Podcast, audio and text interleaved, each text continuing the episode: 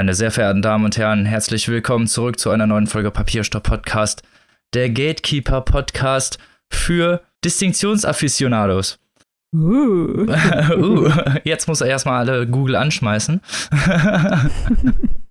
und natürlich bin ich nicht alleine hier, sondern habe meine liebsten Mitpodcasterinnen dabei, um mal wieder der Literatur zu frönen. Zum einen die Frau, die schon eine Weihnachtsmütze aufhat und den Podcast von Telvis auch schon eine aufsetzen konnte, die liebe Maike. Bonjour. Halli, hallo. Und die Frau, die sich schon den Weihnachtstee und die Weihnachtsplätzchen rausgesucht hat für unsere schöne Folge hier, die liebe Annika. Hallihallo. Und natürlich auch am Start der Opinion Leader aus Münster, der Weihnachtsmann der Literaturwelt, der liebe Robin. Ho, ho, ho. Noch ein bisschen früh, aber ne, wir wollen ja schon mal die Weihnachtszeit ein bisschen hochpeitschen. Und was gibt's noch immer zur Weihnachtszeit, außer Plätzchen und Lebkuchen überall? Genau, irgendwelche Dinge des Jahres. Und zwar ist diese Woche rausgekommen das Wort des Jahres. Und wie könnte es anders sein? Das Wort des Jahres ist Pandemie. Oder? Ja, fast, fast. Corona-Pandemie. Corona. Oh, oh. Corona-Pandemie. Oh, I'm sorry. ja, es ist natürlich wenig überraschend, ähm, dass Corona-Pandemie das Wort des Jahres geworden ist, ebenso wie auch die anderen Wörter des Jahres. Also es wird von der Gesellschaft für deutsche Sprache jedes Jahr dieses Wort des Jahres gekürt. Und ähm, in diesem Jahr hat der Vorsitzende dieser Gesellschaft, Peter Schlubinski, der übrigens an der Uni, an der Leipzig-Uni in Hannover lehrt, liebe Grüße an dieser Stelle, bei dem hatte ich auch mein Seminar, so viel muss kurz erwähnt werden, ähm, der hat also bekannt gegeben, dass äh, die Corona-Pandemie oder Corona nicht nur den Platz eins von dieser Top 10 äh, erobert hat, sondern das Thema Corona natürlich das gesamte Jahr das Leben der Menschen so sehr bestimmt hat, dass sich das auch in dieser Liste widerschlägt. Also auf Platz zwei zum Beispiel finden wir das Wort Lockdown und auf Platz drei die Verschwörungserzählung. Das hat ja auch gewissermaßen was mit der Corona Pandemie zu tun im weitestgehenden Sinne. Leider, leider muss man sagen. Im, peripheren ähm, Sinne hat es dann doch was damit zu tun. genau, genau. Also es sind, äh, die haben auch gesagt, äh, dass natürlich auch ganz viele andere neue Worte in den Sprachschatz eingeflossen sind, halt bedingt durch diese Pandemie. Sagen wir mal so Corona-Krise oder Corona-Hilfspaket oder Corona-bedingt auch ein schönes Wort, was wir vor einem Jahr noch überhaupt nicht kannten. Auch Lockdown hatte, glaube ich, davor eine andere Bedeutung oder genau, zumindest, genau. Äh, zumindest eine losgelöstere Bedeutung. genau, das, das erste und ähm, wenn ich das richtig sehe, fast, nee, fast das einzige, nicht das einzige, aber das erste Wort oder vielmehr der erste Begriff, äh, der mit dem Virus gar nichts zu tun hat, ist auf Platz vier Black Lives Matter. Das finde ich schön äh, persönlich, muss ich sagen, dass diese internationale Bewegung ähm, also auch in den deutschen Sprachschatz Einzug gefunden hat. Das zeigt ja auch, wie sehr, ähm, wie wichtig das auch hierzulande ist. Das ist also, ähm, ja, gut, gute Sache, dass das auch entsprechend belegt wird. Und dann geht's also wirklich weiter mit, mit anderen Begriffen aus der Corona-Zeit, wie AHA, also unsere, äh, ja, unser neues Kurzwort für Abstandhygiene, Alltagsmaske. Das hätte auch vor, vor einem Jahr noch irgendwie ein Aha-Effekt, war da noch was komplett anderes. Ich kenne nur Wissen macht A. genau, siehst du, jetzt kommt noch, kommt noch ein A dahinter. Und ähm, ja, auf äh, Platz sieben, das vielleicht auch noch mal kurz erwähnt, hat es ein französischstämmiger Begriff geschafft. Das hört sich auch erstmal toll an nach Internationalität und so weiter, aber es ist Triage, also auch in dem Fall ein trauriger Begriff, äh, also diese Situation, in der man dann steht, wenn das Krankenhaus überlastet ist, was macht man mit den neuen Patientinnen und Patienten? Kriegen die noch eine Behandlung oder lohnt sich das nicht mehr? Also wirklich gruselig. Das ist dann, wenn man so will, so ein, ein äh, ja, gruseliges Wort, das mit so schlimmen äh, ethischen Entscheidungen ähm, verbunden ist, da auf die Spitze geschafft hat. Und äh, Gender-Sternchen auf Platz neun, das vielleicht noch, das hat auch bewegt. Also so gesehen denke ich, dass diese Liste im Gegensatz vielleicht zu diesem Jugendwort des Jahres, über das wir auch schon vor ein paar Wochen gesprochen hatten, was ja eher doch irgendwie so ein bisschen Witz war, sicherlich auch so gewollt von den Menschen, die damit abgestimmt haben. Aber ich finde, dass diese Liste hier tatsächlich ganz gut widerspiegelt, was uns das Jahr über bewegt hat. Und ähm, ja, das ist nun mal eigentlich alles, was mit der Pandemie zusammenhängt, weil kaum hat sich unser Leben so verändert wie in den letzten zwölf Monaten. Von daher finde ich, dass das eigentlich schon ganz gut alles so passt. Was sagt ihr dazu? Ja, es passt natürlich sehr gut und es passt auch gut in die allgemeine Jahresabschlussstimmung. Es laufen ja jetzt im Fernsehen schon die ersten Jahresrückblicke, mhm. die alle auch eine deprimierender als der andere ist. Deswegen würde ich vorschlagen, wir stimmen dieser Jury zu und sagen, äh, sehr zu Recht wurden diese Begriffe ausgewählt, flüchten uns jetzt aber in eine Form des Jahresabschluss Eskapismus. Wie wär's damit? Ja, ja. Eskapismus ist doch immer schön. Gerade nach diesen, nach diesen Begriffen freuen wir uns doch irgendwo noch etwas ich, zelebrieren ja. zu können. wir hatten es ja letzte Woche schon angekündigt, dass wir ein bisschen Bücher wichteln wollen. Und zwar, dass wir uns gegenseitig Bücher vorstellen. Wir wissen noch nicht, wer hier wem was vorstellt. Das wird gleich noch äh, hier live ausgelost. live. Aber es wird hier direkt ausgelost und wir wollten, wieso wir das machen wollten, ist ganz klar, weil wir in ja, normalen Kader oft zum Beispiel gar keine Zeit haben, uns gegenseitig mal wirklich Bücher zu empfehlen, die auch schon ein bisschen älter sind, weil wir natürlich immer versuchen, ein bisschen die Neuerscheinungen auch zu präsentieren und auch direkt an den Erscheinungsdaten dran zu sein. Und dann ist es natürlich auch schwer, den anderen mal was vorzustellen. Und dafür wollten wir jetzt mal dieses Bücherwichte nutzen, um unsere Lieblinge, unsere Schätze einfach mal den anderen aufs Auge zu drücken, ohne dass sie was dagegen machen können. Es ist genau wie Robin sagt. Also man merkt es ja, wenn man unseren Diskussionen länger folgt, dass wir natürlich generell uns sehr einig sind über die Dinge, die uns interessieren. Sonst würden wir es auch überhaupt nicht schaffen, dieses Pensum zu lesen und diesen Podcast zu stemmen. Wir müssen uns ja auf einen Redaktionsplan einigen und das ist immer sehr leicht. Wir haben dabei immer sehr viel Spaß. Aber dennoch hat jeder von uns natürlich seine äh, Lieblingsthemen und seine Schwerpunkte. Und in den Diskussionen merkt man ja auch manchmal, wie wir uns gegenseitig äh, bestimmte Autoren, äh, narrativen Herangehensweisen und Themen beiweichen wollen. Stichwort Postmoderne. Annika, liest doch mal was mit zwölf Meter Ebenen. Und Robin, so magischer Realismus, gib mir mehr davon. Also ihr kennt das ja alles. Ähm, und das hier ist jetzt unsere Chance, uns, wie Robin gerade schon äh, gesagt hat, äh, gegenseitig äh, Bücher zuzuschieben und äh, die Leute dazu zu verpflichten, dieses Buch zu lesen. Natürlich immer auf die Gefahr hin, dass der andere dann das eigene heißgeliebte Lieblingsbuch Kacke findet. Aber das ist ja auch die Spannung, die hier entsteht. Eben. Und Spannung dabei seid ihr doch bestimmt auch bei und seid doch bestimmt jetzt auch gespannt, wer hier welches Buch und welchen äh, Los aus dem Hut zieht. Also, ähm, wir haben uns das jetzt so überlegt. Robin wird jetzt auswürfeln und das ist tatsächlich wirklich live. Also, wir sind auch, Mike und ich, schon leicht nervös bis gespannt, würde ich mal so behaupten. Und äh, wir haben uns das so ausgedacht, dass äh, Maike, möchtest du gerade oder ungerade sein? Ich möchte bitte ungerade sein. Okay, Maike ist ungerade, ich bin gerade. Robin wird sich jetzt gleich an einen Würfelsimulator begeben und je nachdem, ob er gerade oder ungerade würfelt, steht dann fest, für wen er ein Buch aussucht und der Rest, das haben wir mühevoll mit Dreisatz vorhin schon eine halbe Stunde lang ausgeknobelt. Der Rest sollte sich dann eigentlich so ziemlich alleine ergeben. Wir haben halt ein bisschen gesagt, maximal 400 Seiten, damit das Ganze nicht so den Rahmen sprengt. Wir haben extra natürlich das Whiteboard rausgeholt und ein bisschen geknobelt. ja, das war gar aber nicht wir so rausgekriegt. genau, ja, und dann äh, gucken wir mal, dann überlegen wir uns mal, was wir den anderen geben und werden das dann auch kommende Woche im Vorgeplänkel verkünden, für wen wir welches Buch ausgesucht haben und warum. Also jeder, wir, wir knobeln das so aus, dass immer jeder einem anderen ein Buch auf, Genau. äh, die, aufs Auge drückt. Und äh, wir haben dann quasi jetzt eine Woche Zeit, uns zu entscheiden, was wir der Person so unterjubeln möchten. Das werden wir dann nächste Woche verkünden, wie Annika Mhm. gerade sagte.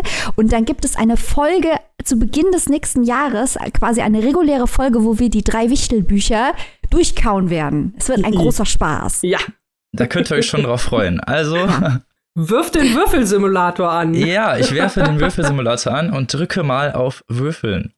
Uh, es ist eine gerade Zahl. Und zwar die 4. Also, das bin ich. genau. Okay. Laut den Gut. Gesetzen unserer ausgeknobelten Mathematik darf ich dann dir was äh, vorwichteln, Annika. Du äh, wichtelst Maike was vor und Maike wichtelt mir was vor. Genau, sehen wir mal, was nächste Woche so im Rennen ist und wer was dann vorstellen muss, beziehungsweise darf, kann, wie welche Adjektive hier, äh, welche Verben man hier auch immer verwenden möchte dafür. Wir sind auf jeden Fall gespannt und haben ja jetzt noch eine Woche Zeit, uns jeweils was auszudenken. Nächste Woche gibt's dann mehr Infos. Ihr dürft gespannt sein, wir sind's genauso. Wir werden euch dann berichten. Was aber nicht erlaubt ist, das haben wir eben vergessen zu erwähnen. Also wir haben ja quasi schon Spezialsendungen und alles Mögliche fürs nächste Jahr geplant. Alles, was da schon eingeplant ist, ist nicht erlaubt. Das machen wir quasi zusätzlich die ganzen Spezial- und Lieblingsthemen, die wir sowieso schon eingeplant haben. Also nächstes Jahr, da kracht's richtig, was geile Themen angeht. Ähm, Uh, und Zwinker, natürlich Zwinker. auch. Gut, ne? und natürlich auch nicht das, was wir kürzlich hier im Podcast schon hatten. Also egal wie dolle wir Allegro Pastell lieben, wir wichteln uns das jetzt nicht nochmal. Also das wird was. Ja, nee, genau. Drei, dreimal vorstellen, das wäre doch was.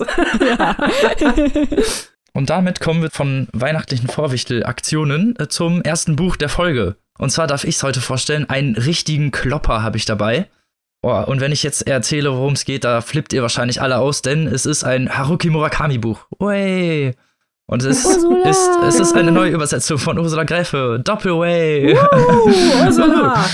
Es handelt sich dabei um die Chroniken des Aufziehvogels, vorher bekannt unter dem Titel Herr Aufziehvogel. Das Ganze ist 1994 das erste Mal in Japan erschienen. Die deutsche Übersetzung folgte 1998 aus dem amerikanischen, das stark gekürzt war, weil den amerikanischen Verleger damals einfach die Länge zu lang war, was, sagen wir mal, in etwa 1000 Seiten ein wenig zu lang war. Deswegen wurde es stark gekürzt und auch diese äh, gekürzte Version wurde dann aus dem Englischen nochmal ins Deutsche übersetzt, also auch eine Doppelübersetzung, was ja nicht unbedingt gerade so die Crème de la Crème ist, wenn man Texte liest oder unbedingt vielleicht auch den Ursprung der Texte gerne genießen möchte damit haben wir hier eine ganz neue Übersetzung von Ursula Gräfe, die ja zum einen hier schon äh, im Podcast war und ein Podcast-Liebling ist und zum anderen äh, gleichzeitig auch schon mehrfach Haruki Murakami übersetzt hat, beziehungsweise eigentlich die Standardübersetzerin von Haruki Murakami ist, äh, sowohl als auch von äh, seinem Namensvetter Ryu Murakami, aber äh, dazu mehr im jeweiligen Interview.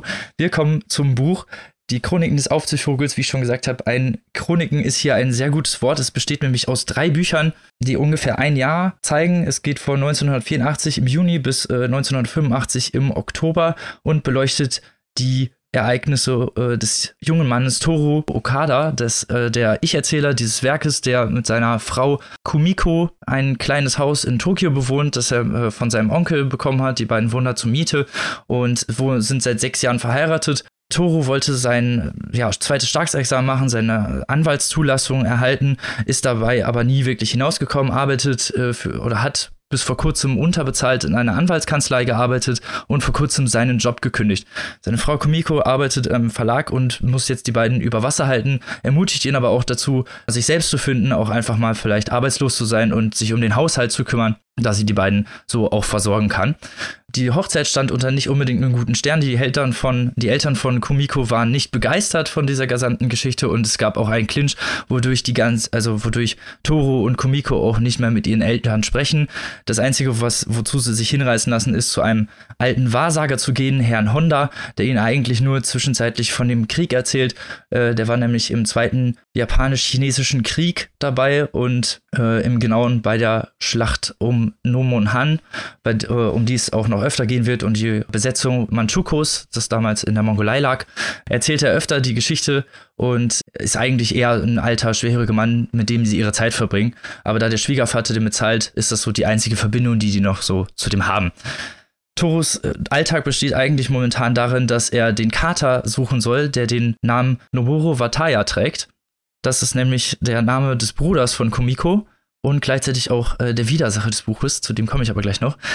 Der Kater heißt nämlich genauso und der ist verschwunden. Und der Kater ist auch gleichzeitig eine Metapher für die Beziehung von Kumiko und Toru, denn zwischen den beiden läuft es in letzter Zeit nicht mehr so gut. Kumiko kommt sehr oft spät nach Hause, möchte das Essen gar nicht anrühren, weint oft und Toru weiß gar nicht so wirklich genau, wie er damit umgehen soll, weiß aber auch, dass seine Frau ab und zu ein bisschen launisch ist und lässt sie öfter mal in Ruhe. Seit dem Verschwinden des Katers geht aber die Beziehung, und das merkt man auch immer stark, äh, auseinander. Und äh, das hat Mur Murakami auch wirklich gut drauf, die Charaktere sehr gut zu beschreiben und auch die emotionalen Verbindungen zu beschreiben. Es ist zwar dieser Ich-Erzähler in, in der Sicht Torus gefangen, aber durch die, so kleine Sujets und kleine visuelle, prägnante Momente, die sich festigen im, im Alltag, beschreibt Murakami hier einfach eine sehr interessante Ebene, wodurch sich diese ganze Charaktere äh, sehr gut festigen und auch die ganze Verbindung sehr gut porträtiert wird. Bei Versuch, äh, diesen Kater zu finden, geht er in eine Gasse, das ist eine Sackgasse hinter ihrem Haus, die kein Ende hat an beiden Enden. Also es ist einfach eine Straße, die jeweils ins Nichts führt. Ist auf einem verlassenen Grundstück und lernt dort eine junge, ein junges Mädchen kennen, die dort wohnt, namens Mai Kasahara, die sich mit ihm sozusagen anfreundet. Die beiden quatschen über eigentlich nur belanglose Themen, aber freunden sich so ein bisschen an, auch weil Toro eigentlich nicht so viel Zeit hat und Mai äh, und May ziemlich äh, interessiert auch an ihm ist, weil er so ein komischer Kauz ist, der durch die Gegend streunt und seinen Kater sucht. Der titelgebende Aufziehvogel ist dabei ein Vogel, den äh, nicht nur Toro, sondern auch verschiedene Charaktere des Werkes immer mal wieder hören. Ein Vogel, der gar nicht zu sehen ist und bei dem beschrieben wird, dass er die Welt aufzieht, dass er Federn der Welt aufzieht und äh, Toro beschreibt sich selbst als diesen Aufziehvogel, weil er einer der wenigen Menschen ist, die ihn überhaupt hören können, weil die meisten können diesen Vogel nämlich gar nicht wahrnehmen. Das, was die Geschichte hier so interessant macht, ist nämlich nicht, natürlich nicht die Suche nach dem Kater. Ihm hilft nämlich eine junge Frau beziehungsweise ein junges Schwesternduo namens Malta und Kreta Kano. Das klingt genauso mystisch, wie die beiden auch anhauchen. Die sprechen auch immer sehr seltsam und äh, kleiden sich auch dementsprechend, sind beide so Wahrsagerinnen und geben ihm immer so sehr unklare Äußerungen, so mystische Äußerungen, wie er seinen Kater findet, dass es vielleicht mehr mit seinem ganzen Leben zu tun hat und dass sein ganzes Schicksal so ein Lauf so ein Fluss ist, der irgendwie blockiert ist. Also mit diesen komischen Charakteren, die tauchen immer wieder auf, wo man am Anfang denkt, okay, es ist vielleicht einfach nur eine Beziehungsgeschichte zwischen diesen beiden, zwischen, diesem Ehepaar und vielleicht auch was dahinterliegendes mit äh, der Gasse, äh, wird sehr schnell zu einem Twin Peaks-artigen äh, fast so Black Mirror-mäßiger äh, Struktur, die einen immer weiter in so ein Kaninchenloch hineinführt, das auch sehr viele Parallelen zu Alice im Wunderland hat, aber einem sehr, sehr erwachsenen Alice im Wunderland, in das Toro da hineinläuft und auch äh, Träumerei und Realismus sich hier immer weiter verschwimmen. Eines Tages verschwindet nämlich seine Frau Kumiko und er setzt alles daran, diese wiederzufinden. Der Bruder, von dem ich vorhin gesprochen habe, ist dabei sozusagen ein Widersacher. Ich will nicht genau sagen, in welcher Art und Weise, aber er fungiert hier so als der Bösewicht, der Kumiko gefangen hält und Toro muss sie aus seinen Fängen befreien. Das klingt ein bisschen so wie eine Abenteuer-Heldengeschichte und das ist es eigentlich auch. Aber wie man beim Murakami kennt, sind das nur Fallstricke, die er aufbaut, um den Leser ins Leere rennen zu lassen und Vorhersehungen aufkommen zu lassen, die dann eigentlich gar nicht passieren. Und das ist eigentlich das Interessante, dass man immer wieder glaubt, man hat so ein bisschen den Kern des Buches erfasst und hat ihn dann eigentlich doch nicht erfasst, weil, äh, wie ich schon gesagt habe, es geht halt viel um diesen Beziehungskern am Anfang und irgendwann dreht sich das Ganze. Es geht dann mehr um den Charakter selbst, auch um diese Mystifizierung, auch die Verbindung mit ihm und seinen anderen. Und äh, wenn man es genau thematisch mal fassen möchte, ohne dass ich jetzt hier in zu viel Metaphysik abgreife, ist das eigene Schicksal in die Hand zu nehmen und ob es überhaupt willenswert ist, das eigene Schicksal zu brechen und äh, in vollendeter Freiheit zu leben oder ob es nicht eigentlich besser ist, sein Schicksal gar nicht zu kennen und danach zu leben, ohne es zu verändern. Das ist so ein bisschen die Frage, die dieses Buch hier stellt, denn es geht nicht nur um Toro, denn es, äh, es gibt noch ein paar andere Erzählstimmen, die hier immer wieder eingeflossen werden. Das habe ich ja vorhin schon kurz erklärt, dass Herr Honda, dieser alte Wahrsager von äh, Geschichten aus dem Krieg erzählt, aus dem Zweiten Japanischen Krieg. Später haben wir einen befreundeten Leutnant von ihm, der Toro eine wirklich grausame Geschichte erzählt wird, in der minutiös beschrieben wird, in, äh, wie ein Mensch lebendig gehäutet wird. Also ich habe, glaube ich, noch nie so eine schreckliche Szene gelesen in meinem ganzen Leben nicht das hat mich äh, nächtelang sehr lange verfolgt und äh, da kann ich nur schon mal eine Triggerwarnung geben, aber das Buch hier spielt, deswegen habe ich vorhin gesagt, erwachsene Version von Alice im Wunderland, doch mit sehr vielen erwachsenen Themen. Es sind sehr viele gewalttätige und sexuell aufgeladene Szenen dabei. Es geht oft sehr viel um Erotik und auch um die Sexualität von Toru selbst und das finde ich, das äh, macht Murakami sehr gut, ist Intimität als etwas sehr Emotionales und nicht ja, plakativ Erotisches darzustellen, das wirklich sehr schwierig ist, gerade wenn man so ein bisschen diese, ich will es nicht äh, so böse darstellen, aber diese Young Adult, ne, Schnulzenromanen einfach, die das ja alles so ein bisschen sehr als einseitig darstellen oder auch gerne Thriller also wie das dann teilweise in einigen Genres gemacht wird, dass es halt einfach als plakative Aufhänger benutzt wird, das macht Murakami hier nicht. Es wird immer in die Geschichte eingeflossen und ich finde auch, er schreibt sehr intime Szenen, die da, die dann einfach auch sehr wirkungsvoll sind im äh, Sinne des Kontextes auch und nicht einfach irgendwie oben drauf geklatscht wirken.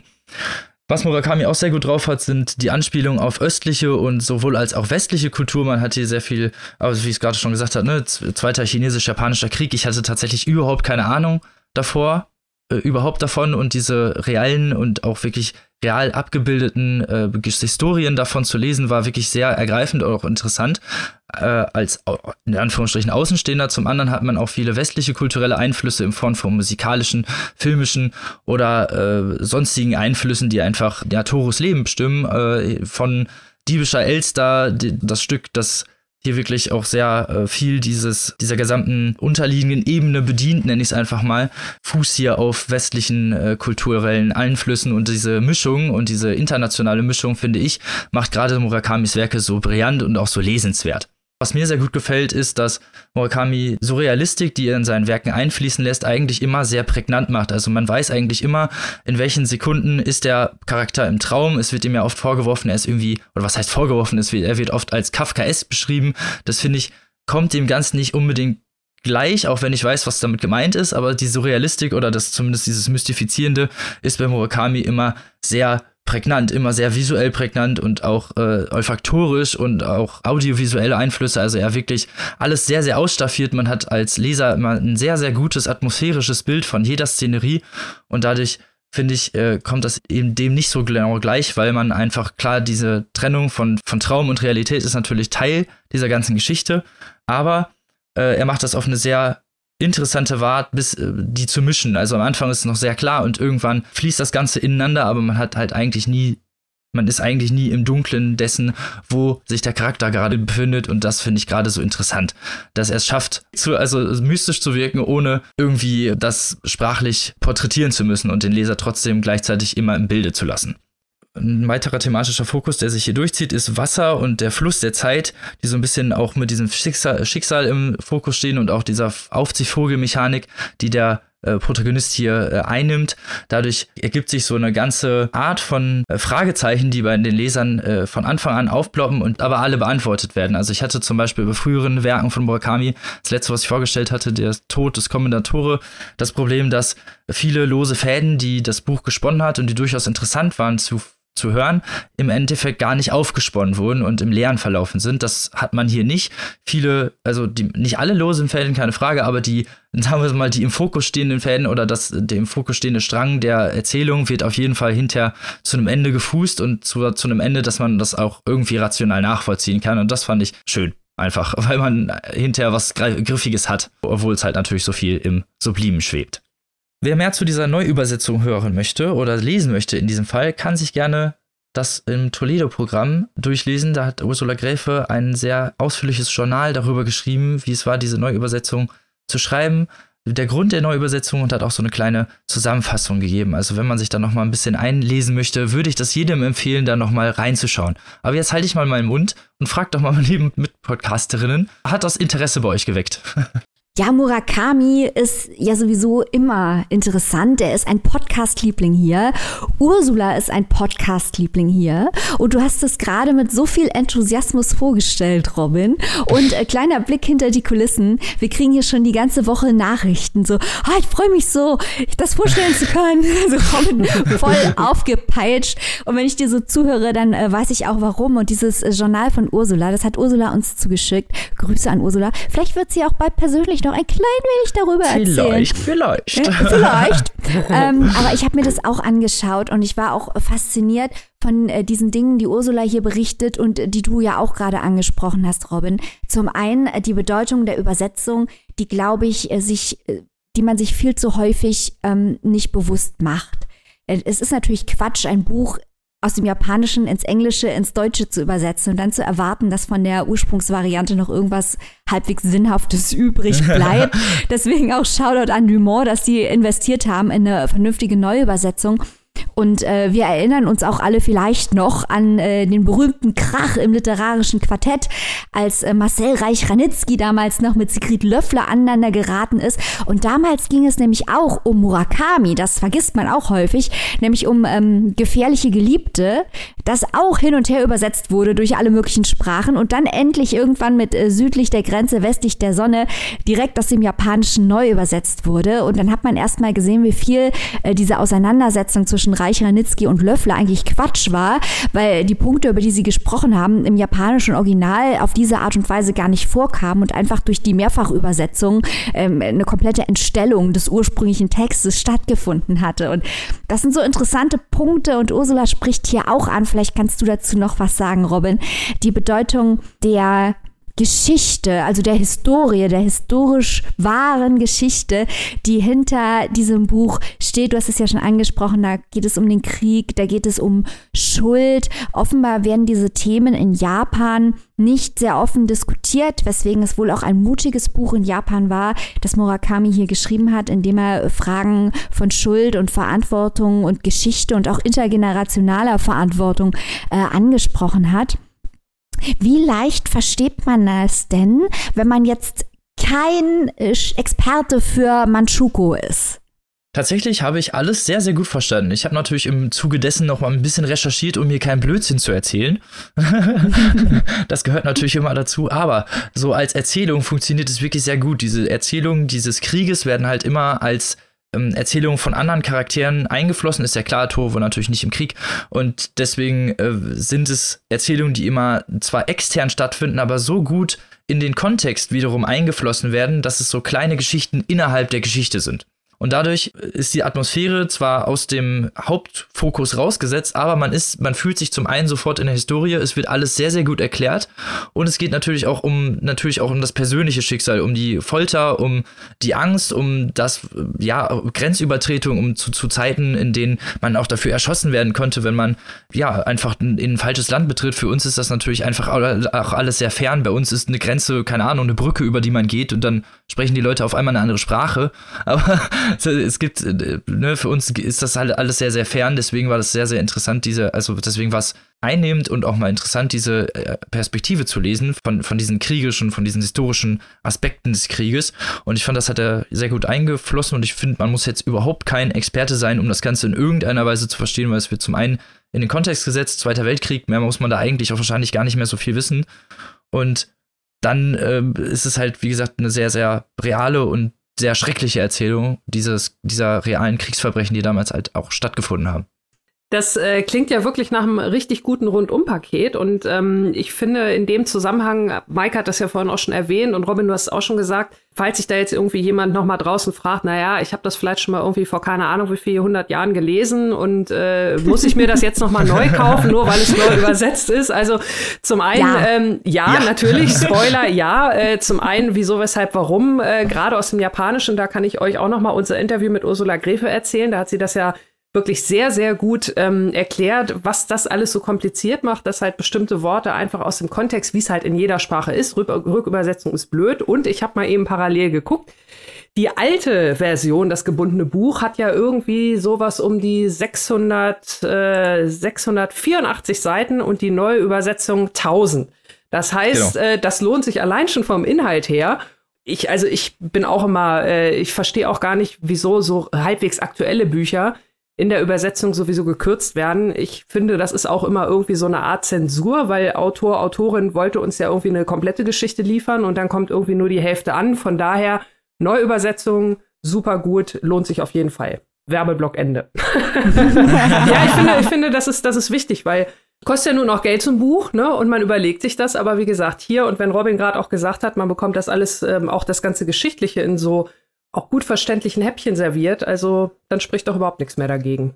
Auf keinen Fall. Und man hat ja halt, wie gesagt, so auch so eine sehr interessante Twin Peaks-artige Geschichte, auf die man von Anfang an gar nicht kommt. Das sind natürlich so das Murakami-Bingo, das wir ja auch schon zwischendurch mal gespielt haben, wird hier auch wieder in seiner vollen Pracht äh, fulminant abgehakt.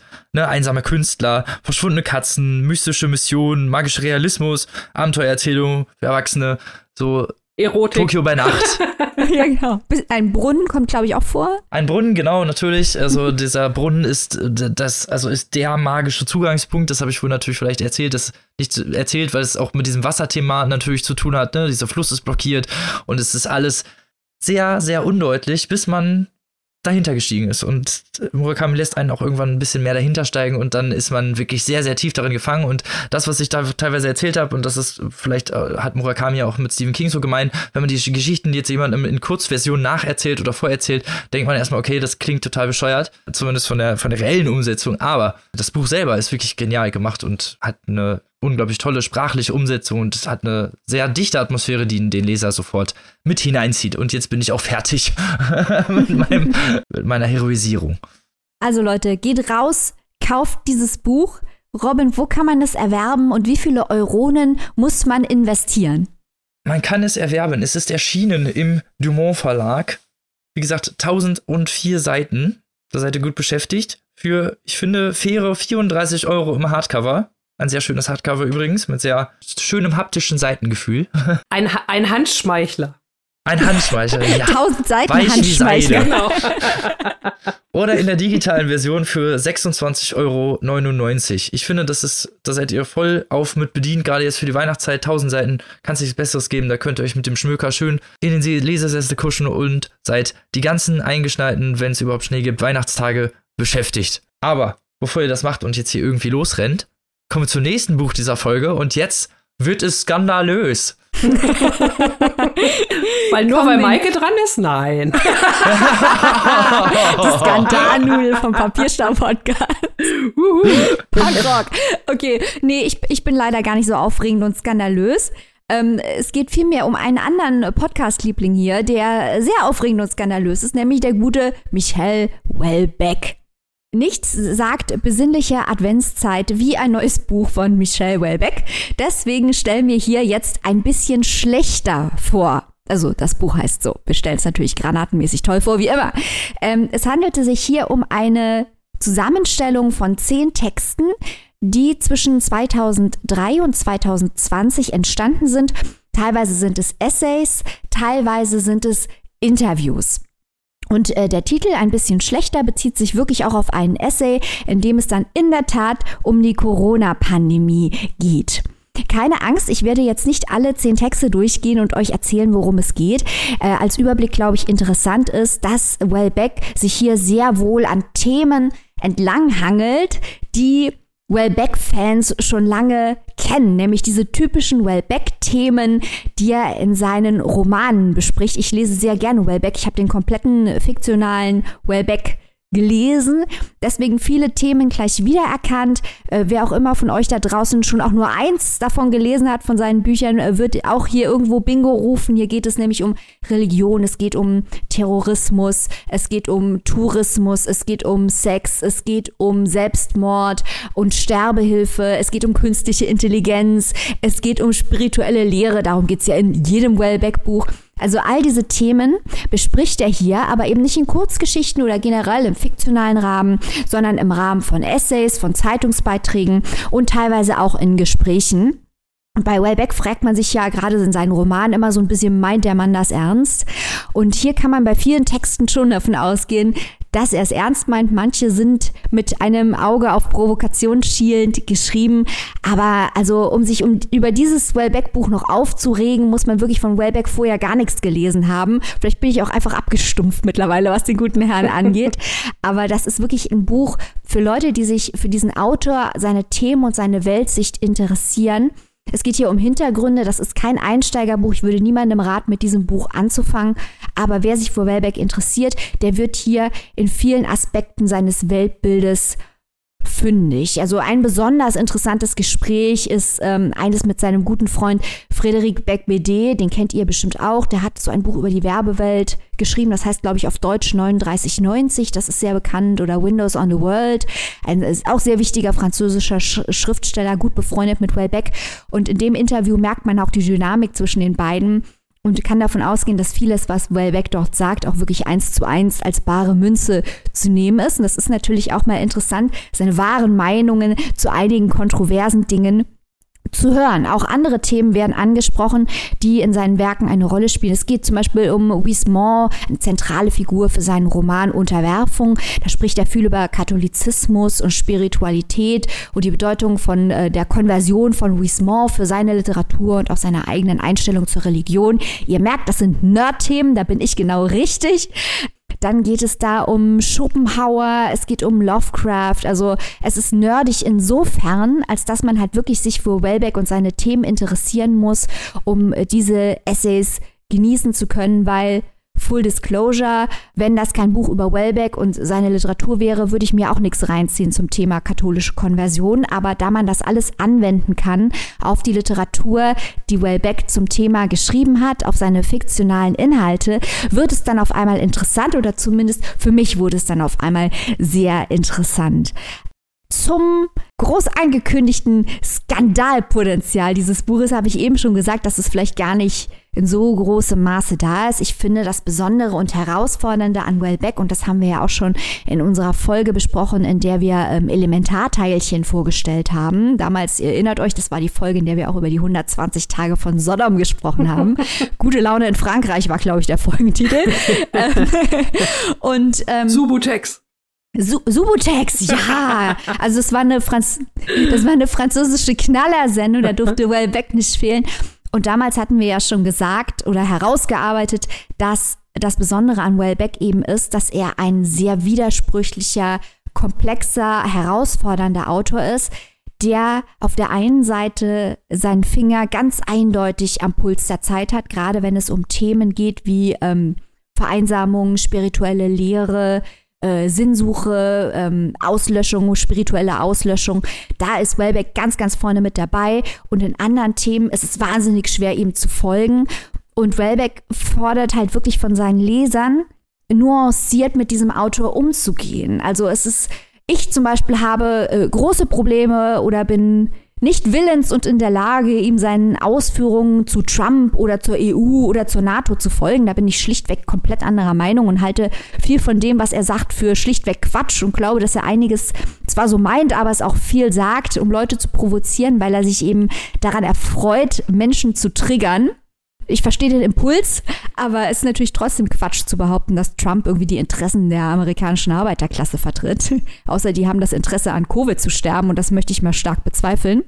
Aber in anderen Dingen denke ich halt, dass er sehr wohl an was dran ist. Auch wenn ich nicht immer hundertprozentig mit ihm mitgehe oder all seine Schlussfolgerungen befürworte, muss man doch sagen, dass Wellbeck immer herausfordernd ist, dass er immer schlau ist oder meistens schlau ist, immer spannend ist und immer dazu führt, dass man als Leser, wenn man ihn liest, mit sich selbst ringt. Und ich finde, das ist ein Wert an sich. Wellbeck steht halt nicht für die Kuschel- und Wohlfühlliteratur, wo man sich mal schön unter einen Tannenbaum setzt und äh, eskapistisch in eine bessere Welt flüchtet. Wellbeck ist halt wirklich, das ist wirklich Hardcore, was der schreibt. Und man wird mit ganz schwierigen Fragen konfrontiert und auf sich selbst zurückgeworfen. Und für diese Radikalität, schätze ich Wellbeck, die für diese Radikalität äh, die Leute halt nicht, den Leuten, seinen Lesern nicht entgegenzukommen, sondern äh, eiskalt sein Programm durchzuziehen. Und äh, Wellbeck hat dafür ja auch schon ähm,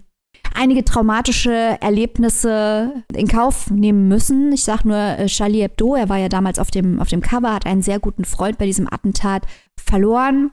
Also ein Autor, äh, der schon so einiges in seiner Lebzeit gesehen hat, der ein Monolith ist mittlerweile in der französischen Gegenwartsliteratur. Ein Autor, der bestimmt auch in 100 Jahren noch gelesen und besprochen wird. Ähm, integraler Part äh, des europäischen Literaturkanons. Sehr zu Recht. Und ich finde, man muss einem Autor nicht immer in letzter Konsequenz zustimmen, um trotzdem seine Arbeit zu schätzen und einen Erkenntnisgewinn oder intellektuellen Mehrwert aus seinen Romanen oder nicht fiktionalen Texten ziehen zu können. Weil manchmal geht es auch nicht einfach darum, nur in den eigenen Positionen bestätigt zu werden. Manchmal ist es auch wichtig, widersprechen zu können auf hohem Niveau. Ähm, und wie gesagt, also der Konfrontationskurs, den Wellbeck gegen unsere Gegenwart fährt, den finde ich auf jeden Fall, der fördert den Erkenntnisgewinn. So, jetzt habe ich hier genug zu Wellbeck gesagt.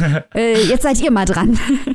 Ich fand deine Ausführungen jetzt sehr interessant. Also ich wollte es mir eigentlich zu Gemüte führen. Es stand wirklich ganz oben auf meiner Liste äh, auch wenn Essays und Schriften drauf stand, das ist sowas, das ist bei mir eigentlich eine Red Flag, was Literatur angeht. Also so, äh, nicht weil ich nicht verstehe, wieso das gemacht wird, sondern einfach, weil das echt gar nichts für mich ist. Aber da würde es mich tatsächlich einfach interessieren, einfach weil Holebeck so eine äh, interessante Figur ist und weil er auch äh, in mehr Öffentlichkeit nicht ja wirklich als Privatperson auftritt, wie du es vorhin schon gesagt hast, sondern der ist ja als Holebeck auch irgendwie eine Kunstfigur mhm. und sagt halt ja auch irgendwie immer viel, viele Sachen, wie du schon sagst, um Leute zu provozieren, um sie zu triggern und um etwas irgendwie darzustellen, weil es diese Meinung gibt oder weil er möchte, dass es diese Meinung gibt, habe ich auch manchmal das Gefühl. Ja, das Gefühl habe ich auch. Und das ist das, was ich auch an seinen Büchern so interessant finde. Das, da hatten wir gestern kurz drüber gesprochen, dass er irgendwie immer so ein bisschen, wir haben ja gesagt, er ist ja eigentlich so ein verkappter Romantiker. Ne? Er tut ja mhm. immer so böse und immer alles so, alles so schlecht. Eigentlich müsste man die Menschheit auslöschen. Viele seiner Bücher haben ja das eigentlich als äh, letzte Instanz. Wenn man es genau nimmt, ne? Menschheit tot, wäre eigentlich ganz gut. So, das ist halt oft was, was so aus der Hollebeck-Pamphletik, nenne ich es mal, rausgeht, aber, und das ist halt das, was man doch so oft merkt, er lässt, ja, er lässt, er, er zeichnet böse Charaktere und, aber man merkt, er mag sie nicht so wirklich. Also er, ne, er gibt ihnen ja oft was, er schenkt ihnen etwas, weil er sie irgendwie glücklich sehen möchte und nimmt sie ihnen dann wieder weg, weil er sie eigentlich nicht leiden kann. aber, und weil er glaubt, dass die Welt so ist. Aber ich, ne, aber wir haben ja schon festgestellt und ich glaube, dass sie, ich weiß nicht, ich habe diesen Essay jetzt nicht gelesen, aber so wie ich das aus deiner Erzählung raushöre, sieht man das auch in seinen Schriften, dass er das doch irgendwie wünscht, dass die Welt ein besserer Ort wird. Ich bin jetzt wirklich froh, dass du das nochmal ansprichst, äh, Robin, dass wir gestern über diese äh, Romantikperspektive auch gesprochen haben, weil das stimmt, das stimmt wirklich, das ist ganz wichtig, das hier auch zu erwähnen, äh, dass Welbeck ein verkappter Romantiker ist. Viele Leute denken, er wäre ein reiner Provokateur und ein Zyniker, aber wenn man seine Romane genau liest, dann ist es nicht so. Da ist immer bei seinen Figuren, auch bei den bösen Figuren, ist immer so eine, eine oft eine tragische Komponente und eine große Traurigkeit bei diesen äh, mhm. Figuren. Und in dem Essayband sagt er an einer Stelle, äh, ich glaube an die Liebe. So. Und das ist wirklich, äh, es ist natürlich jetzt leicht, das abzutun und zu sagen, ha, das ist bestimmt Ironie. Ich glaube nicht, dass das Ironie ist ich glaube, dass das, äh, dass er, dass das tot ernst äh, gemeint ist, dass er eigentlich an die Liebe glaubt und dass eigentlich die Verzweiflung auch seiner Figuren häufig daraus ähm, aus, aus der Lücke zwischen Anspruch und Wirklichkeit stammt. Auch in dem Kontext interessante Information ist, er redet in dem Buch auch über Tiere. Also ist ja bekannt. Dazu könnt ihr ein anderes Interview von uns hören, nämlich das mit Anja Rützel, ähm, wo Anja Rützel über Wellbeck, den sie mal live mit seinem Hund gesehen hat, berichtet. Und Wellbeck war hat ja sein Hund sehr sehr, sehr, sehr geliebt und hat ihm eine ganze Ausstellung gewidmet. Auch nicht ironisch, sondern in vollem Ernst. Und ähm, er schreibt in diesem Buch auch über seine äh, Tierliebe und wie wichtig doch Tiere ist und der Tierschutz ist. Und er ist ja auch studierter Agraringenieur. Also dieser Zugang zur Umwelt und zu den Tieren. Und ähm, das ist, glaube ich, auch ganz wichtig, um diesen Mann zu verstehen, dass er eben nicht nur mhm. dieser verbitterte Zyniker mit einer weirden Frisur ist. Michelle Welbeck hat auch Gefühle. das ist ein schöner, das ist ein schöner Satz. Hullebeck hat auch Gefühle. Was ich äh, auch wichtig und interessant finde, Maike, das hast du ja vorhin auch kurz gesagt. Also Stichwort ist ja wirklich einfach mal die eigene Filterbubble verlassen. Ne? Also die eigene Blase, in der wir ja doch irgendwie immer gefangen sind. Wir ja, lesen gerne das, was wir mögen. Wir sind, wenn wir in den sozialen Medien unterwegs sind, werden wir durch irgendwelche Algorithmen gelenkt. Und ähm, man sagt ja dann trotzdem immer, dass man mit Menschen, die einfach anderer Meinung sind, äh, einfach mal sprechen sollte, einfach mal diskutieren, einfach mal horchen, wie siehst du die Welt, dies und das und jenes. Und äh, ich meine jetzt nicht so, so völlig verlorene Fälle, also jetzt so ein Buch von Akif Pirinci würde ich mir jetzt auch nicht unbedingt gönnen oder so. also aber wir möchten auch hier nicht Wellbeck mit Akif Pirinci nein, nein, nein, nein, nein. auf gar nein, nein, nein, deswegen, deswegen habe ich ja extra so ausgeholt, sondern es geht wirklich darum, dass man einfach mal den eigenen Horizont erweitert und Maike hat es ja vorhin gesagt, das ist auch äh, bei Wellbeck, bei einigen Essays, dass sie überhaupt nicht mit ihm übereinstimmt, aber es ist natürlich trotzdem interessant, mal eine andere Position zu hören, die halt nicht nur aus äh, äh, Diktatur oder so besteht, ne, sondern vielleicht wirklich mal fundierte Argumente, über die, mich zu, über die man sich zumindest austauschen und vielleicht auch irgendwie dann im Hinterkopf, wenn man mal vielleicht äh, so eine ähnliche Diskussion im echten Leben mit jemandem hat, dass man da vielleicht irgendwie so einen kleinen gemeinsamen Nenner findet und von da aus einfach mal weiter sieht. Also von daher finde ich das grundsätzlich spannend, da mal über den eigenen Horizont herauszugucken. Man muss halt nicht immer übereinstimmen. Und äh, ja, natürlich Schriftsteller, wie politisch ist das Private? Jeder Mensch, der irgendwie öffentlich publiziert, gibt ja irgendwie so ein bisschen was von sich preis. Und deswegen finde ich das gerade spannend, wenn so eine schillernde Figur ähm, Brad Easton Ellis zum Beispiel hat das ja auch ähnlich gemacht. Er hat ja auch vor, ich glaube, letztes Jahr oder so Weiß rausgebracht, wo es mhm. ja auch so um seine, ne, wie hat er das alles erlebt, was in Amerika passiert ist und so weiter und so fort. Einfach da auch mal so ein bisschen hinter die Kulissen zu gucken, was dann vielleicht auch viel von der bisher gelesenen Literatur erklärt oder auch von der, die noch kommt. Also das ist ja auch hinter den Kulissen einfach mal ein bisschen Backstage bei den Autorinnen und Autoren zu sein, das ist doch auf jeden Fall eine spannende Sache. Und ähm, wenn es dann nicht alles hundertprozentig äh, zum eigenen Weltbild passt, dann kann man immer den Horizont erweitern. Also von daher Win-Win. So. Auf jeden. Richtig gut, dass du hier Brad Easton Ellis äh, Weiß angesprochen hast. Das ist ein richtig guter Vergleich. Also Brad Easton Ellis schreibt in Weiß ja auch viel über seinen eigenen Werdegang und wie er damals ähm, seinen Ruhm erlebt hat und was da alles passiert ist, wenn er da irgendwelche Drehbücher geschrieben hat und weiß der Teufel was. Und ähm, das macht Wellbeck hier nicht. Der ist wirklich mehr auf der abstrakt-intellektuellen Ebene unterwegs. Aber die Parallele ist wirklich, wie du sagst, dass hier zwei Männer, die nicht dumm sind und einen substanziellen Beitrag zur Kultur ihres Landes geleistet haben. Wellbeck würde ich mal sagen, mehr als Easton Ellis, aber beide bis zu einem gewissen Grad. Ähm, Dinge sagen, die man so nicht unterschreiben würde. Gleichzeitig aber auch andere Dinge sagen, die ziemlich schlau sind und man halt das nicht abtun kann als, öh, das ist ja alles Schwachsinn sondern dass da wirklich nuancierter mitgedacht werden muss. Und das ist, ähm, das ist an sich schon ein Gewinn. Und wie gesagt, ein großer Gewinn für alle Leute, die sich für seine Fiktion interessieren, weil es sehr aufschlussreich ist. Ein sehr schönes Schlusszitat. Also, Essays, er war eher für Profis, hast du gesagt, ne? Also eher für die Leute, die sich schon ein bisschen mit Holebeck auskennen. Ja, also wenn ihr noch nie Wellbeck gelesen habt, ich rate dann immer zu meinem Lieblings-Wellbeck, äh, Karte und Gebiet. Das ist mein Lieblingsbuch von ihm. Ähm, ansonsten Elementarteilchen lesen, der große Klassiker und sich von da, von diesen zwei Büchern würde ich mich vortasten. Ich würde auf gar keinen Fall, wenn jemand noch nie Wellbeck gelesen hat, mit diesem Buch anfangen, weil ich glaube, der, also ich hätte viel, viel weniger von diesem Buch gehabt, wenn ich seine Fiktion nicht gekannt hätte, weil ich von vielem einfach die Bedeutung nicht hätte einschätzen können für sein Werk. Und wer sich für sein Werk nicht interessiert, ist bei dem Buch eh falsch. Also rein als politisches Buch lohnt es sich auch nichts. Das hier ist für Der wird wahrscheinlich auch die letzten 20 Minuten übersprungen haben, genau. der wir uns über Olebeck ausgelassen haben. genau. Für wie viel kann man sich denn diesen Essayband erwerben, liebe Maike, und wo kann man das tun? Auch dieser Band ist bei Dumont erschienen. Ein bisschen schlechter heißt er, 200 Seiten, übersetzt von Stefan Kleiner. Das Ganze kostet im Hardcover 23 Euro und im E-Book 17,99. Das klingt doch fair. So, kommen wir von skandalösen Franzosen ab in die Berge. Jodloditi. Die Panika, sagst du mal, was hast du denn für uns dabei? Ja, ja. Es, ist, es ist kein Heimatroman. Aber die ganz, schmeckt nicht schon gut. Ganz, tut mir leid. Also wer jetzt hier so ein bisschen mit versöhnlicher Bergwelt äh, für die adventliche Stimmung gerechnet hat, den muss ich jetzt leider enttäuschen.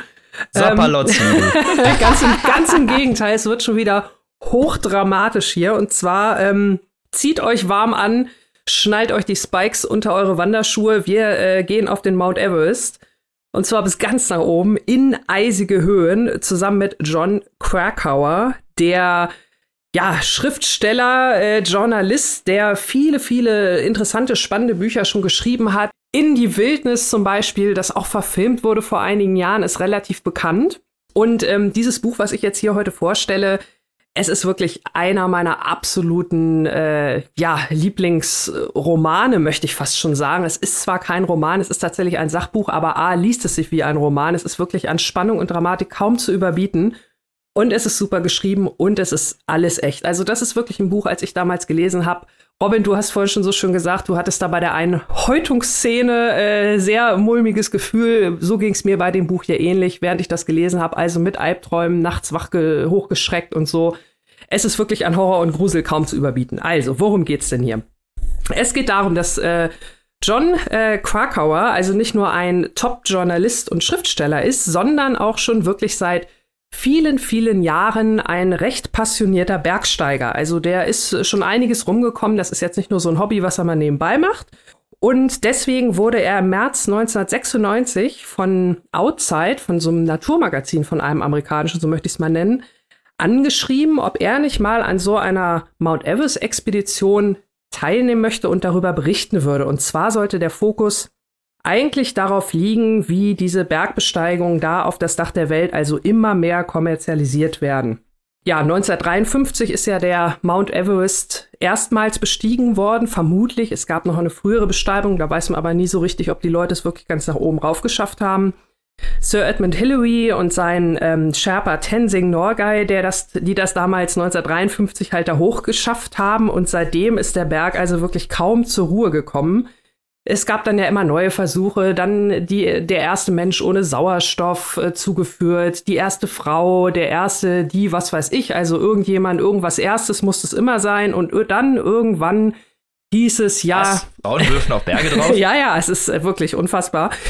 Ähm, und dann wurde es also wirklich immer stärker kommerzialisiert, weil man dann irgendwann gemerkt hat, ach Mensch, es gibt ja viele Leute, die einfach viel Geld haben und überhaupt nicht wissen, was sie damit machen sollen. Und äh, die möchten doch vielleicht einfach gerne mal auf den Mount Everest. Und jetzt kann man sich vielleicht mal so als normal denkender Mensch vorstellen, dass es jetzt vielleicht nicht unbedingt so eine wirklich dolle Idee ist, wenn man so gar keine Ahnung vom Bergsteigen hat oder nur sehr wenig, da mal so auf Mount Everest hoch. Aber es war halt Mitte der 90er wirklich so weit dieser Trend, dass also platt gesagt jeder, der das nötige Kleingeld, so um die 65.000 Dollar aufbringen konnte, sich dabei so eine Agentur halt einkauft und dann, ja, je nachdem, wie das eigene Befinden ist, mehr oder weniger auf den Berg geschleppt wird. Also die Sherpas, die Nepalesen und Nepalesinnen, die dort äh, vor Ort wohnen ähm, am Mount Everest. Das sind halt die Menschen, ja, die eigentlich da alles machen, damit die Touristinnen und Touristen und natürlich auch die echten passionierten Bergsteiger da auf den Berg hochkommen. Die bereiten also die ganzen Lager vor, die kochen nicht nur Tee, die schleppen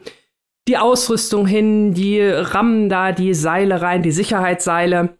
Und wenn irgendwie gar nichts mehr geht, tragen sie notfalls auch die Touristinnen oder Touristen das letzte Stückchen des Weges hoch. Also man kann sich das ähm, vorstellen, dass das natürlich äh, wahrscheinlich nicht so ganz im Sinne des Erfinders ist, beziehungsweise dass es vielleicht Orte gibt, die einfach nicht dem Massentourismus so ausgesetzt werden sollten, wie es bei dem Mount Everest der Fall war, weil es ist ja nicht nur, dass ähm, die Leute da viel Geld bezahlen, die haben dann natürlich auch, wenn sie so ein Geld in die Hand nehmen, 65.000 Euro, natürlich auch die Erwartung, dass sie dann natürlich auch oben auf den Berg hochkommen. Das heißt, dass vielleicht auch so die ein oder andere Vorsichtsmaßnahme dann nicht ganz so eng gesehen wird. Wir müssen unsere zahlenden Touristen da auf den Berg schleppen. Und das war also die Ausgangslage 1996, als der gute John gesagt hat, okay, ich marschiere da jetzt mal mit, ich gucke mir das mal an, was da los ist auf dem Mount Everest.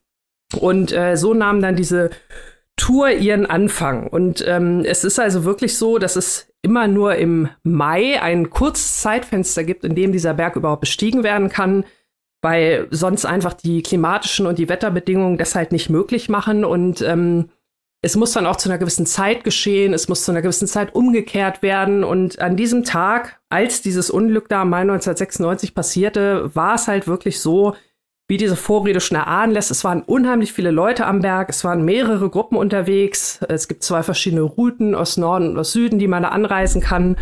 Anreisen ist gut, also die man da den Aufstieg annehmen kann sozusagen. Es war unheimlich viel los an dem Berg. Äh, der letzte kleine Step, Hillary Step nennt er sich nach dem Erstbesteiger. Da hat sich ein Stau gebildet, weil das ist wirklich eine ganz schmale Stelle kurz vorm Gipfel, wo immer nur so ein paar Leute hoch äh, können. Und entsprechend hat sich das halt wirklich alles so lange verzögert, dass am Ende einige Leute zu spät zurückgekommen sind, diesen Umkehrpunkt also verpasst haben. Es hat einen Wetterumschwung gegeben. Es, äh, ja, haben halt nicht mehr alle runtergeschafft und am Ende waren tatsächlich zwölf äh, Menschen gestorben aus vier verschiedenen Teams, die an diesem Tag auf den Berg wollten. Also es ist wirklich äh, schon ein relativ großes Drama. Nun ist diese Besteigung von Mount Everest sowieso grundsätzlich sehr, sehr kompliziert. Also ich meine, man kann sich vorstellen, wenn man da oben in über 8000 Meter Höhe ist, man kann abstürzen, man kann erfrieren, man kann einfach vor Erschöpfung umfallen. Man kann von einer Lawine getroffen werden oder man kann an der schönen Höhenkrankheit leiden, die also wirklich ja, äh, dazu führt, dass einem dann irgendwann das Gehirn mehr oder weniger aus den Gesichtsöffnungen rausläuft oder Gehirnflüssigkeit. Das mal vielleicht so als kleines Symptom, das hört sich jetzt nicht so schön an und wenn man dann da oben ist, wo man nur noch ein Drittel des Luftdrucks hat und kaum noch Sauerstoff. Äh, und es ist ja niemand da, der einem helfen kann. Also es, es ist ja jetzt nicht so, dass dann irgendwo ein Rettungshubschrauber ankommt und dich da oben von dem Berg wegpflückt, sondern wenn du da nicht mehr dann runterkommst oder in so einen Schneesturm gerätst, dann war es das wahrscheinlich auch. Davon zeugen tatsächlich auch die vielen Leichen, die nach wie vor auf dem Mount Everest da rumliegen, teilweise seit Jahren, seit Jahrzehnten. Die werden teilweise auch als Wegmarkierung benutzt von den Wanderern, die da hochkommen. Also man kennt die, wenn die da so festgefroren irgendwo liegen. Es ist natürlich ein riesengroßes Müllproblem mit den ganzen Sauerstoffflaschen, mit anderen Dingen, die Menschen einfach hinterlassen, muss man auch mal so sagen. Da gibt's ja auch keinen WC-Service oder ähnliches. Mittlerweile gibt's auch schon so ein paar Aktionen, dass da Müll gesammelt wird. Aber ähm, es war auch jetzt vor, vor zwei oder drei Jahren wieder ähnlich großes Unglück wie 96. Also so richtig tut sich da nichts. Deswegen ein Thema, das wichtig ist. Und dieses Buch von John Krakauer hat leider bis heute nichts von seiner Aktualität verloren. Also er beschreibt das äh, wirklich sehr, sehr schön wie eine Erzählung. Also wie gesagt, ein hochspannender Roman. Man lernt diese Gruppe kennen, man lernt diese Leute kennen, mit denen er da unterwegs ist, die auch so ein bisschen die Problematik ganz gut abbilden. Da ist also wirklich auch eine, was ich vorher schon so ein bisschen Anführungszeichen als Touristin gesagt hatte dabei, die jetzt nur unbedingt auf diesen Berg möchte, egal wie. Da sind andere dabei, die ein bisschen erfahrener sind. Da ist natürlich vielleicht auch so ein bisschen die Konkurrenz zu den anderen Teams, die auch noch da sind. Die wollen alle auf den Berg, alle sind aufgepeitscht. Und er erzählt also, wie die da hochklettern, beschreibt auch diese Kameradschaft, die sich da ergibt, dieses ganze, also es kommt, man, man fängt fast schon an zu frieren beim Lesen. Man ist richtig mit drauf auf dem Berg, man ist in dieser Gruppe drin.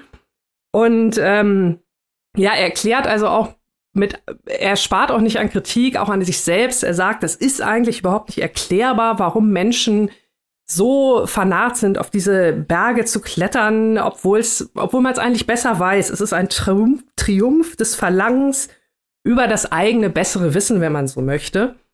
Und äh, ja, wie gesagt, das Unglück an sich, auch das ist an Dramatik kaum zu überbieten. Ihr müsst euch das wirklich so vorstellen, weil dieser Mann, der schreibt halt wirklich, wirklich gut. Das ist, man ist richtig dabei. Es ist äh, alles, äh, ja, ich habe immer, ich habe hab's verglichen. Also ich meine, man, man kennt viele andere Unglücke. Wenn man jetzt sich mal zum Beispiel vorstellt, wie war das wohl damals, als die Titanic untergegangen ist? Auf dem Schiff. Jetzt stelle man sich vor, man hätte irgendeinen supergeilen Schriftsteller, der dabei gewesen wäre, der das alles genau hätte schildern können, sich dann irgendwie gerettet hat. Und genauso ist es hier bei dem Buch. Also es ist natürlich sage ich mal, vom, vom äh, literarischen Wert ein absoluter Glücksgriff, dass nun so ein fähiger Schriftsteller bei diesem Unglück live dabei war. Für ihn war es natürlich keine schöne Erfahrung, ist ja klar. Und ich will jetzt ja auch überhaupt nicht die Dramatik kleinreden oder so, weil wie gesagt, zwölf Tote sprechen natürlich für sich. Aber es ist wirklich ein erster Handbericht von, von einem Unglück und ähm, es ist halt nun mal ein Ort, den werden die wenigsten von uns sehen jemals. Ähm, man kann es sich aber wirklich vorstellen, a, was die Leute bewegt, trotz aller Risiken, diesen Irrsinn auf sich zu nehmen. Ich kann es zwar nicht nachvollziehen, aber es ist mir zumindest ein bisschen klarer geworden beim Lesen. Man kann sich in etwa vorstellen, was da für Gefahren lauern, was das für eine Stimmung ist auf so einem Berg, auch in der Nacht. Die müssen nachts losgehen, um den Gipfel halt in den Tagesstunden zu erreichen, der letzte Aufstieg. Und ähm, ja, was halt alles auch schiefgehen kann bei so einer Geschichte. Ne? Also ich sag mal, die Leute, die da am Ende wieder runtergekommen sind, die Glücklichen, die haben dann halt vielleicht irgendwie nur ein paar Finger oder ein paar Zehen verloren. Andere haben es halt gar nicht geschafft, aus, aus unterschiedlichen Gründen, mit Dramatik hoch 10. Also ein sehr, sehr, sehr bewegendes Buch und auch wichtig, weil es halt auf ein Thema aufmerksam macht, was nach wie vor problematisch ist, auch wenn es sich bessert. Aber lest es, es ist ein wirklich packender, wirklich spannender, ganz toller Bericht. Klingt nach einem wirklich tollen, interessanten Buch, gerade weil es ja auch ein Sachbuch ist und du sagst, dass es ja eher wie sich so ein Roman liest, ne, weil es ja so ein Tatsachenbericht Total. ist, wie jemand, der, der, der, tatsächlich da ja ist. Und wie du schon sagst, es ist ja so ein Problem, was sich ja nicht nur unbedingt auf den Mount Everest bezieht, sondern ja auch viele auf diese unberührten Orte, nenne ich es einfach mal, ne, so, so Extremsportorte eigentlich für Leute, die nichts, also ihr Leben lang nichts anderes machen als klettern oder halt ne, in diesen Gegenden leben, ja. um dann irgendwann mal diesen Gipfel zu erreichen.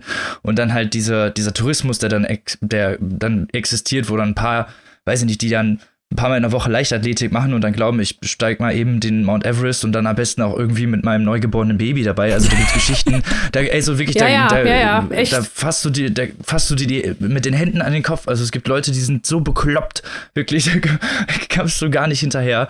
Und ich glaube, dass, äh, ne, das, was du ja erzählst, ist ja genau das, was dieses Problem porträtiert, ne, diese, diese Ideenlosigkeit davon, wie gefährlich und wie, wie viele Gefahren dieses ganze Ding birgt und wie viele auch wie viele Todesfall das Ganze auch bietet. Das ist ja nicht mal irgendwie so ein spaßmäßig, ich laufe mal eben äh, durch den Schwarzwald mit meinem Gehstock, sondern das ist halt eine Sauerstoffmaske, da muss man sich Ewigkeiten noch vorbereiten, ein bisschen Thermaltraining vorher machen. Das ist nicht mal eben so, dass man mal äh, Sonntag spaziergangsmäßig nachmittags mal machen kann.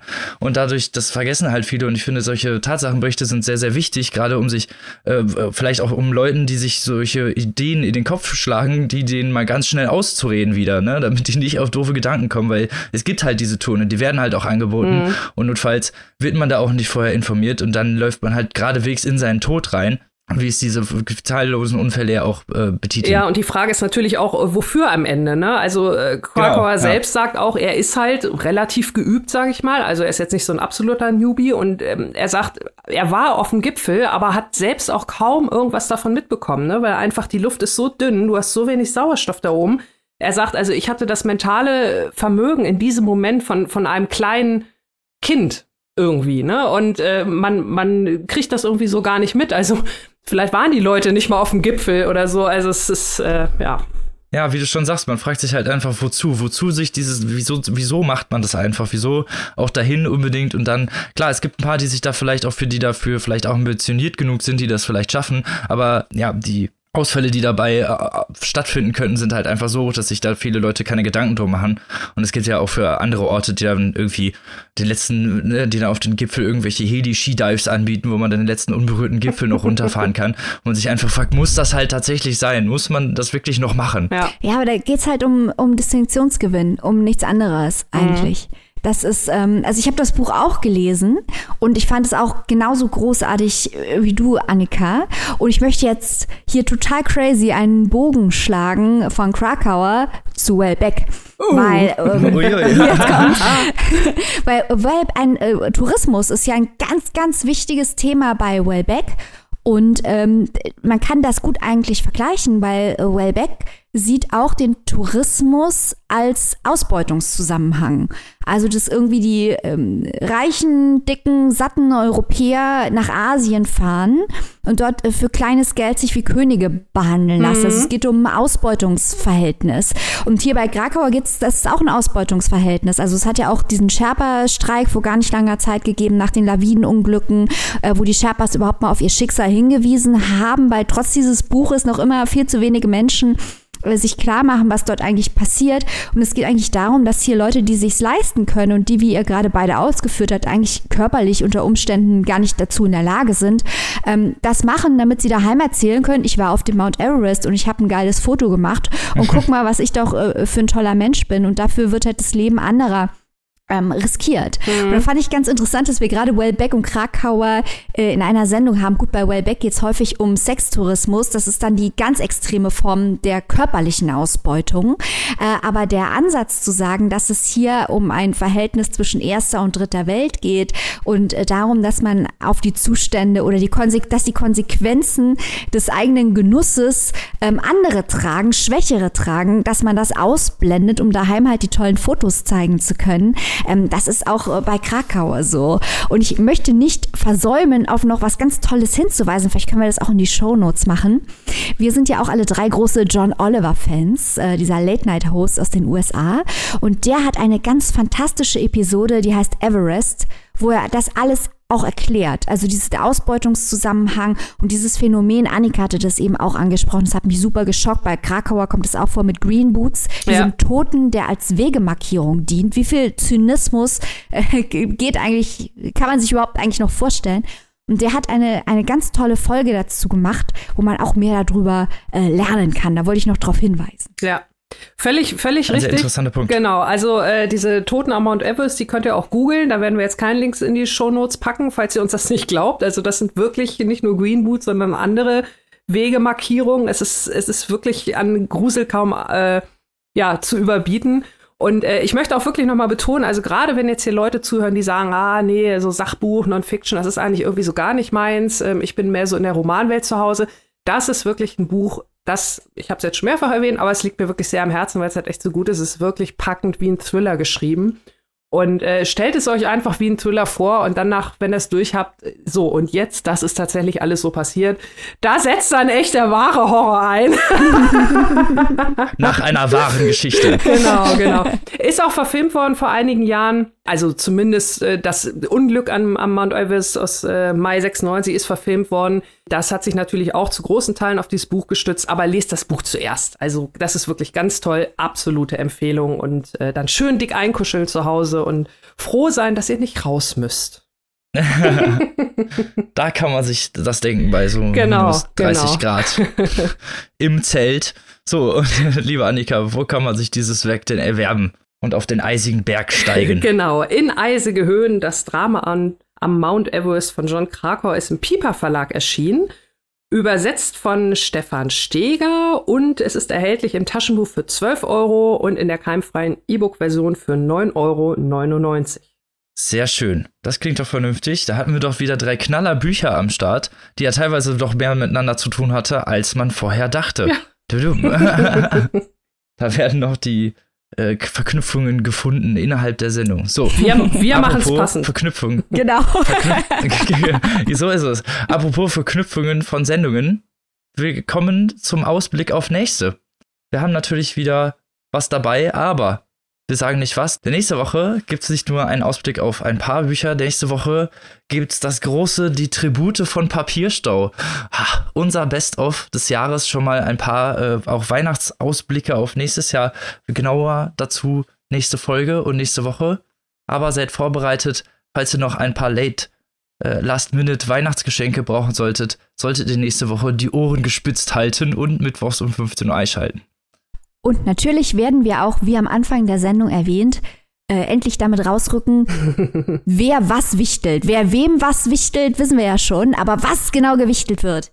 Das Ach, nächste Woche. Genau, ihr seid live, live dabei dann. genau. ihr seid live dabei, wenn das rauskommt. wenn hier ganzer Schock den Raum durchzieht und danach die ganze Folge nur noch so stilles, Stille herrscht, weil wir uns alle gegenseitig hassen. Yeah. Ein Riesenspaß für die ganze Familie. Von jung bis alt seid dabei. Und bis dahin, lest was Schönes, kuschelt euch schön ein, bleibt gesund. Auf Wiederhören. Tschüss. Tschüss.